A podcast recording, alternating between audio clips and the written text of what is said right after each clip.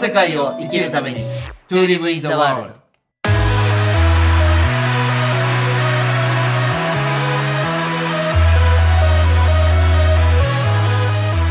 大ちゃんこんにちはこんにちは、なきさん。さあいよいよ2020年吉武大輔の振り返り吉武大輔の振り返り。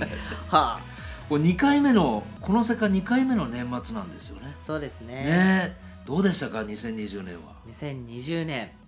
えーっとですね、やっぱり前半と後半にわしは分かれるんですけど、もともとわしは2019年の1月にはい。東京に4年ぶりに戻ってきたんですよ。そっかそんな前でしたっけ？そうです、そうです。あそっかそっか。2019年1月に、はい。まあ地元を拠点に全国旅しながら暮らしていて、うん。いやでももう一回ちょっと東京で勝負するぞって決めて、2020年には東京で拠点を出してはい。どんどんやっていくぞって思ってた時のコロナだったんですよね。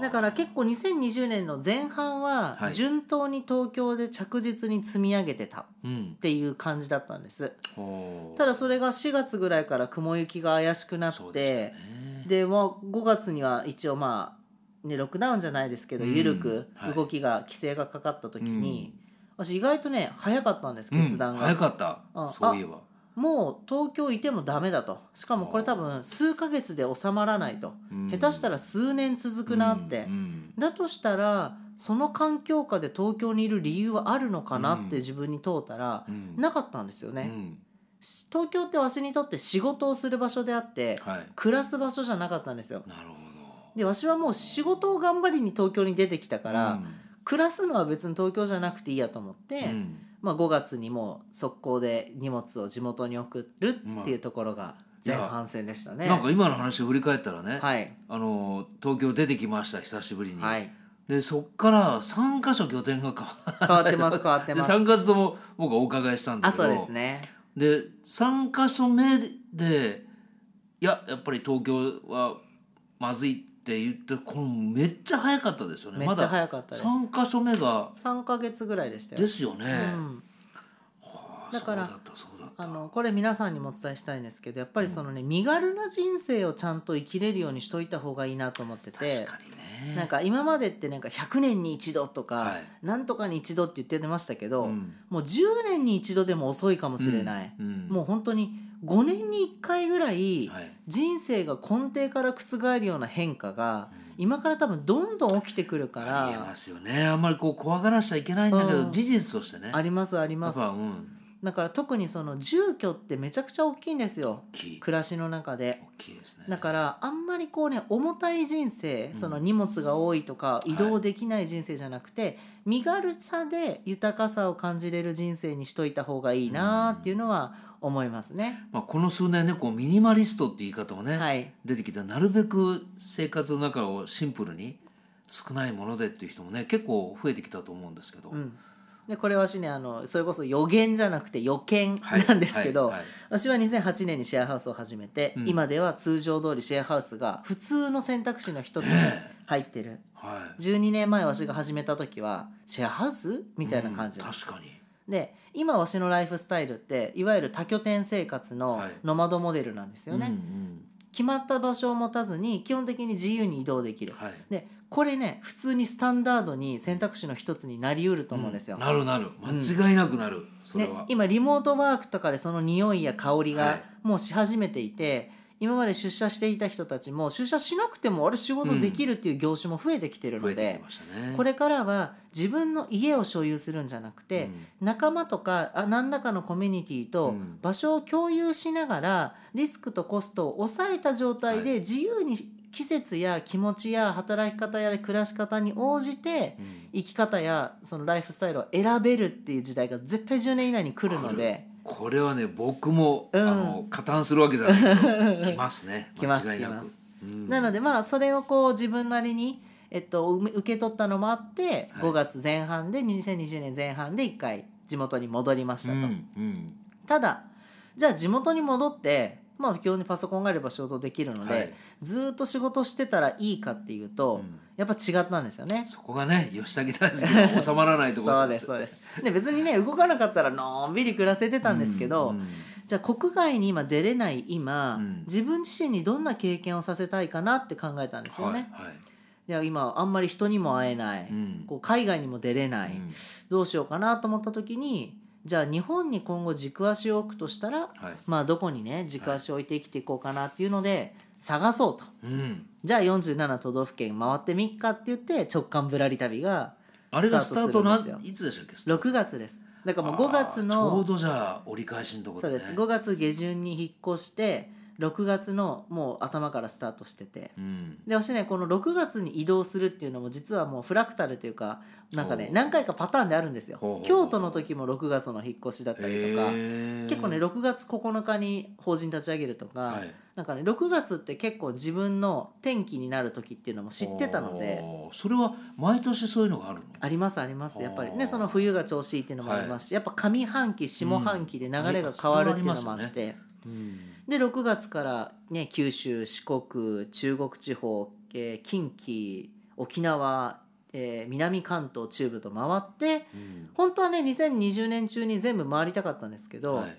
ここで私大きく人生観が変わったのが、うん。エコビレッジ系の人たちとの縁がすごいできたっていうことなんですよね。うん。もともと村づくりしたいとかコミュニティしたいなんて口で言ってたんですけど、うん現実的にそれらを作ってらっしゃる方たちと具体的に会って話を聞いてその場を見た時にはい。どんどんそのげに現実味を自分の中に増してきたっていうのはこれ結構ね今年大きかったんですよ。ほうん、なんかオンラインのコミュニティとかじゃなくて、はい。あの本当に暮らしを共にするということの重要性、確かにそういう話題が増えてきたよね下半期はね。そうですそうです、うん。すごい増えましたね。でやっぱ出会いにも恵まれて、はい。それであまあ今回多分音声で初で言うんですけど、うん。山口県の地元にねさっきね直樹さんとも話したんですけど、びっくりしました。あの温泉街に私家を買うことになったんですそう。まさか所有なんてするはずがないわしが家を買うという流れができまして。僕はちょっとまだ写真もねあのお話しか聞いてないんですけど、はい。あのどれぐらいの規模感のお家なんですか？えっとですね160平米のでっかいじゃない2階建てで、まあ、1階にねいろりがあったりとか。でもね地区は古いんです。もう地区は古い家なんですけどどれどれぐらい？多分ね築ね560年ぐらい経ってるんですよ。あもまあまああの僕ぐらいの年齢ですよ、なんですけどあのお手洗いもウォシュレットだったりあのへ湯沸かしがついてるめちゃくちゃ綺麗なお風呂がついてたりそうなんですよ。たまたまご縁ができてでそこを今からまあ山口県という場所の軸足に置きながら、はい。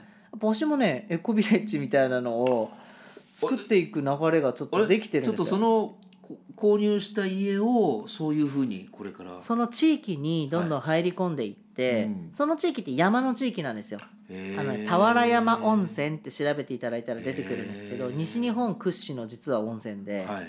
西の横綱って呼ばれるぐらい泉質のいい温泉街なんですね。うんでその家を拠点にもうね来年には山口県の俵山温泉って真ん中ら辺にあるんですけうんどほ30分北に行くと、はい。あの海があるんですよ。へー。もうね私ね来年には海側にも家買おうと思ってうてわちょっとこれ家買う宣言したぞそう。あ。買うかもらうか分かんないんですけどもうあのコミュニティとしてその1個のエリアでビレッジを完成させるっていうよりも、うん。こう多拠まさに多拠点生活ですよね、はい。はい。海の近くに住みたい時は海の近くに行って、俵山にいたい時は俵山にいて、でその辺にも仲間が結構移住たくさんしてて若い世代で子育てとかしてるのでそこと絡みながらわしの仲間にももう山口住みなよっていうのをどんどんナンパし、でその行き来が増えてきたら新山口駅っていう新幹線が通るはいはい駅の近くに普通にシェアハウス兼コワーキングを出そうと思ってるんですよ。へえあもうこれ構想そう。久しぶりに会う間にも構想が練り上がってる実は。そう。でその山口市の近くにコワーキング兼ゲストハウスみたいなのも、今ゲストハウスっていうのほとんどないので山口、はい出しながら河原温泉までそこから1時間半かかるのでピストンできる拠点を作り、海側にもアクティビティとか暮らしとか子育てができるコミュニティを作ってそれでなんか山口県のエコビレッジみたいな感じの構想を今ちょっとね考え始めてるっていうのが。それはあの山口の行政とはまだあんまり絡んでないんですか？えっとね、あこれもねあのまだ言えないんですけど 実は行政さんとの絡みがちょっとあってあそれはそれと別ルートなんですけど、はい今の山口県の行政さんともちょこっとルートができ始めててだからねなんかしたいと思ってやってんじゃないんですよ。う。ん。流れで 流れでそういうことが起きてる。ねいやそれはなんか今聞いててもね、まあ、そこまでの構想を初めて聞くんだけど、はい。それなんか乗っていい流れだね、いや不思議ですけどね自分なりに、えーそこの具体的に まあそこここで盛り上がっちゃうんだけど、はい。そこのエリアっていうのは今現在は人口のその流出とかはい。はどうなんですか？あもうもう高齢化ですよ。あやっぱりそうですでか昔は温泉街で有名で、年間でねまあ70万人ぐらい来てたんです、はい。温泉の旅行客が、今ね15万人いない。だからもう4分の1近いぐらいもう減少してて、でそうやっぱり村あの町が町の株式会社みたいなのがあるんですけど、そこもやっぱりもう高齢化されててなるほど。じゃあこれから増えるよりも、まあ、このままいったら何もしなかったら。このまま行ったらっていう田舎にあるよくある感じなんですけど、はいでもねやっぱね空いてる旅館いっぱいあるんですよ。そう。でやっぱ空いてるお店もたくさんだし、はい。使ってない物件ももうすごいね。築100年以上の物件とかも見せてもらったりもしてて、可能性を感じるしやっぱまあ縁があったのでそうですね。ちょっとずつそこでコミュニティ作りをしながら、もちろん風の街からとかとも連携したり、ああもうぜひ、はい。今今言いそうになったんだけど、うん。ああそれはもうありがたいですね、はい、で風の街もそうだし今私が全国にエコビレッジとかコミュニティ作りしてる人たちのご縁がすごい。今年のこの後半でめちゃくちゃ増えたのでその横のつながりをどんどんわしはつなげながらカンファレンスをやったりとか人人交換ってあの銀ちゃんが言ってたんですけど人を交換し合ったりはい。物を交換し合ったり資源を交換し合ったりするっていうそういう物流新しいなんかコミュニティ内の物流を具体的にできればそれは本当にあの場所もそうだけどすごく大事なことですよねなんとなく今そういう方向に自分が向かってるなと思う2020年でしたね。なんかね個人的にはぶらり旅もねすごく大ちゃんらしくていいんだけど、うん。まああの僕としては来年はどっかでこうい一本でもいいからね、うん。根を張ってもらって、はい。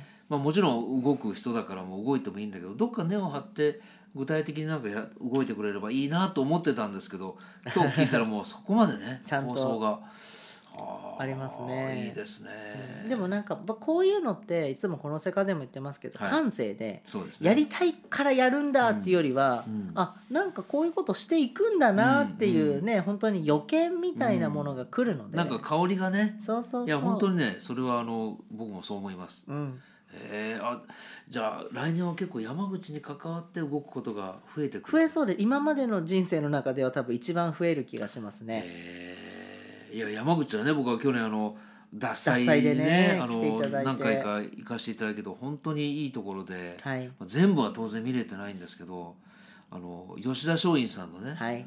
とかあと金子みすずさんのはい。記念館もあはい。ったし、ああとはあの中原中昼夜もありますよね。ありますあります。うん、すごくいいとこでなんか食べ物も美味しいなっていうイメージがんあるんですけど、あそれはでも面白い発信になりそうだな、だから来年はいつか俵山でこの世界を収録しないがら温泉入って美味しいもの食べて、なるほど、うん、やっぱりこうねもう収入とか仕事とかじゃなくて時間。はい。自分の時間とか自分がいたい空間をはい。選んで生きていくっていう時代がもう始まったんですよ。そうですね。もう始まってます、もう始まってます。だから、あのこのこの世界聞いてる方たちも古いパラダイム古い働き方じゃなくてはい。新しい生き方にシフトしていくということを前提に、ぜひねこの世界を聞くだけじゃなくてはい。実践もしてほしいなと思っいやてます。来年はね本当にそっちの方にはお互いねだんだんこうあの種まきもそうだし、はい。実際動いていってやっぱりみんながねこう今なかなか空間にね移動するっていうのが難しいと言われてるけど、なんかちょっと思い込まされてるそうですそうです。仕方ないし全然簡単です。はい、なのでそういうとこを活用しながらですね。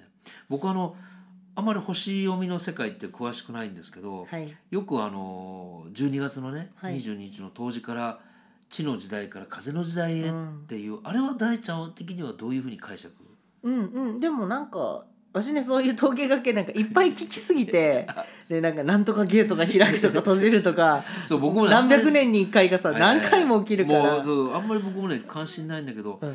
でもその風の時代の雰囲気っていうかね、はい。やっぱり大ちゃんが冒頭に言った身軽になってやっぱり所有じゃなくて自共分がもう本当自由にいろんなとこに行って、うんやっぱり人生を謳歌するっていう時代になってくなっていうのはそれこそやまあっぱそれはもう、感じますよね。うん、統計学とか関係なくなりますよ、そうですよね。自由度がどんどん高くなって AI も出てどんどん高くなって、はい。もう本当に自由になった時に何を自分は選ぶんだろうっていう、うん。この選ぶものをちゃんと持ってないと。選択をね。選択肢をやっぱりたくさん持つっていうのもすごく大きな課題なんで、ね。もう本当にあの皆さん自由に、うん。ね、大切な人を大切にしながらはい。一緒に生きていきたいですね。いやーなんかあの2020年の振り返りを聞きながらも、はい。なんか吉武大輔のこれからも少し聞いたみたいでね。そうですね。なんかお互いやっぱ来年のことがねそうですなんとなく見えてますやっぱり、ね。うん、やっぱり頭になんかあってさらにその先まで意識をなんかちょっと飛ばし始めてるっていうかね、はい。うん、すごくいいバランスになる本当楽しみです。来年も、はい。来年もよろしくお願いします。よろしくお願いします。今。年もありがとうございました、はい。皆さんも本当に今年もお世話になりました。そうなりました。来年もね、はい。本当ぜひよろしくお願いします。よろしくお願いします。